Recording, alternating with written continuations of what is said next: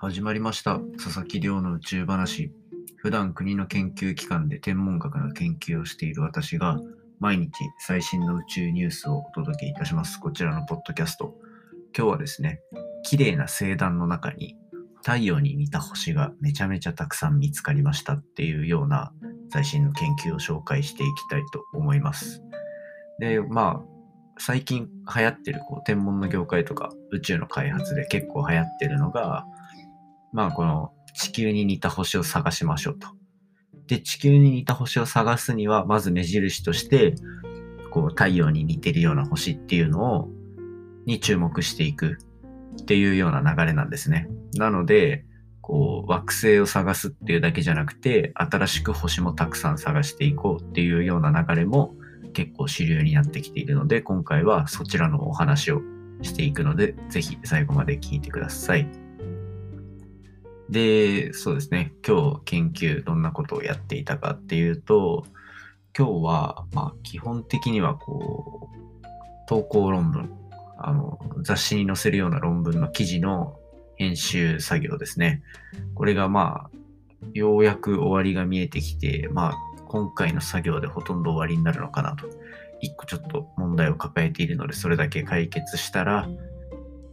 もうまた博士論文の制作に戻りって感じですね。で、今日指導教授と話して博士論文のこう締め切りというか、あの、発表会みたいな審査会の設定等をして、もう本当にラストスパートだなというところです。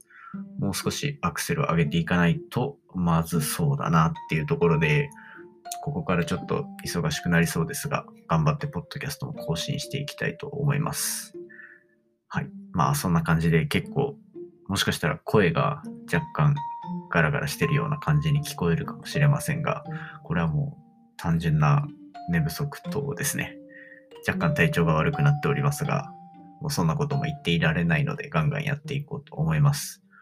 ということで今日の本題に入っていきましょうか。今日の本題は綺麗な星団の中に太陽に似た星がめちゃめちゃ見つかったぞっていうような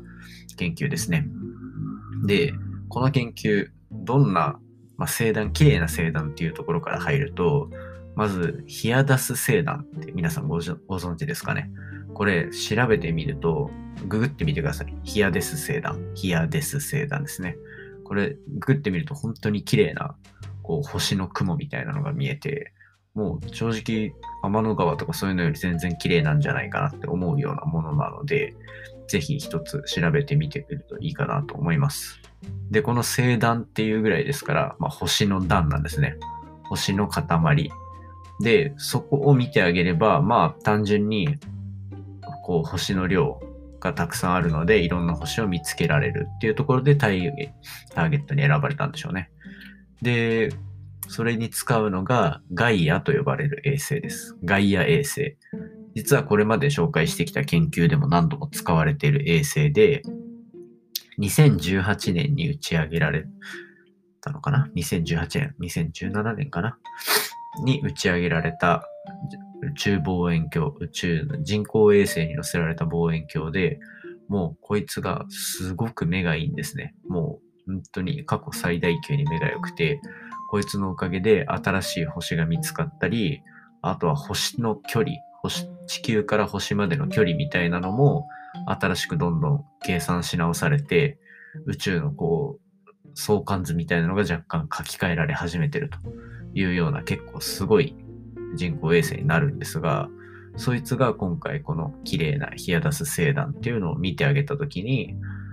まあ、知ってる星、知らない星含めて1066個の星を一気に見つけたというような発見がありました。で、まあこれ、ただ一箇所の星団を見ているだけで、特に狙ったとかいうのではないですね。で、それで、その1066個のうち、太陽と大体まあ同じぐらいの温度、もしくはちょっと暑いぐらいの星ですね。で、これどのぐらいかっていうと、まあ大体太陽の温度っていうのが、まあ、5000度から6000度ぐらい。で、えっ、ー、と、まあ、5700度ぐらいから、それよりもちょっと熱い6500度ぐらいまでの星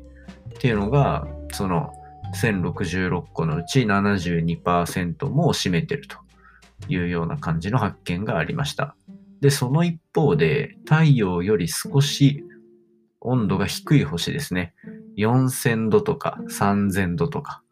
そのぐらいの星っていうのが全体の22%。熱い星が72%。で、太陽よりちょっとぬるい星っていうのが22%ですね。で、これこうなるとやっぱり熱い星の方がいいのかなってなると思うんですけど、ちょっと熱い星はやっぱ私たちのこの太陽でも十分暑いじゃないですか。なのでこう、実はあんまり注目されていなくて、注目されてるのはこの温度の低い星たちですね。温度の低い方っていうのは、こう、M 型星とか言われたりするんですけど、そこの周りに地球みたいな生命が住める可能性のある惑星、ハビタブルゾーンとか呼ばれるその惑星、生命がいそうな惑星みたいなのをめちゃめちゃ調べられてるというところで、まあ今回の研究も次のそこの探査の指標になるようなものになるんじゃないかと思われますね。でもまあこの太陽よりちょっと暑い、ちょっとぬるいみたいなのも含めても、1066個中1002個、90何パーセント、94、5%ですかね、は、えっ、ー、と、この太陽に似てるっていうところで、まあ、こんだけの割合、あの、このぐらいの星があると。で、まあ、新しくこの上がった宇宙望遠鏡でこれだけ見つかったっていうところで、もっと見えてない星とかっていうのがどれぐらいあるのかなっていうのも、まあ今後の研究の広がっていく方向ではないかと思われます。いやでもまあそれにしても、ちょっと範囲が広くても太陽に似てる星がこれだけあれば、まあ個人的には宇宙に生命体とかいてもいいんじゃないかななんて思いますけどね。まあこれは、まあ奇跡の星って言われるぐらいの地球ですから、いろんな条件が重なってようやくできるとなってくると、宇宙全体で見てもなかなか難しいのかもしれません。まあ今後ですね、こう宇宙、地球外生命体探したいみたいな研究もありますので、そこら辺期待していければいいかなと思っております。ということで今日は綺麗な星団の中に太陽っぽい星がたくさん見つかったっていうような研究を紹介いたしました。今回の話面白かったなと思ったら、ぜひお手元のポッドキャストアプリで、フォロー、サブスクライブとよろしくお願いいたします。でですね、ツイッターで番組の感想も募集しているので、ハッシュタグ宇宙話、宇宙が漢字で話がひらがなでつぶやいていただけると非常に嬉しいです。励みになりますので、ぜひよろしくお願いします。で、質問や感想、こちらでもどんどん取り上げていきたいと思いますので、皆さんよろしくお願いします。それではまた次回お会いしましょう。さようなら。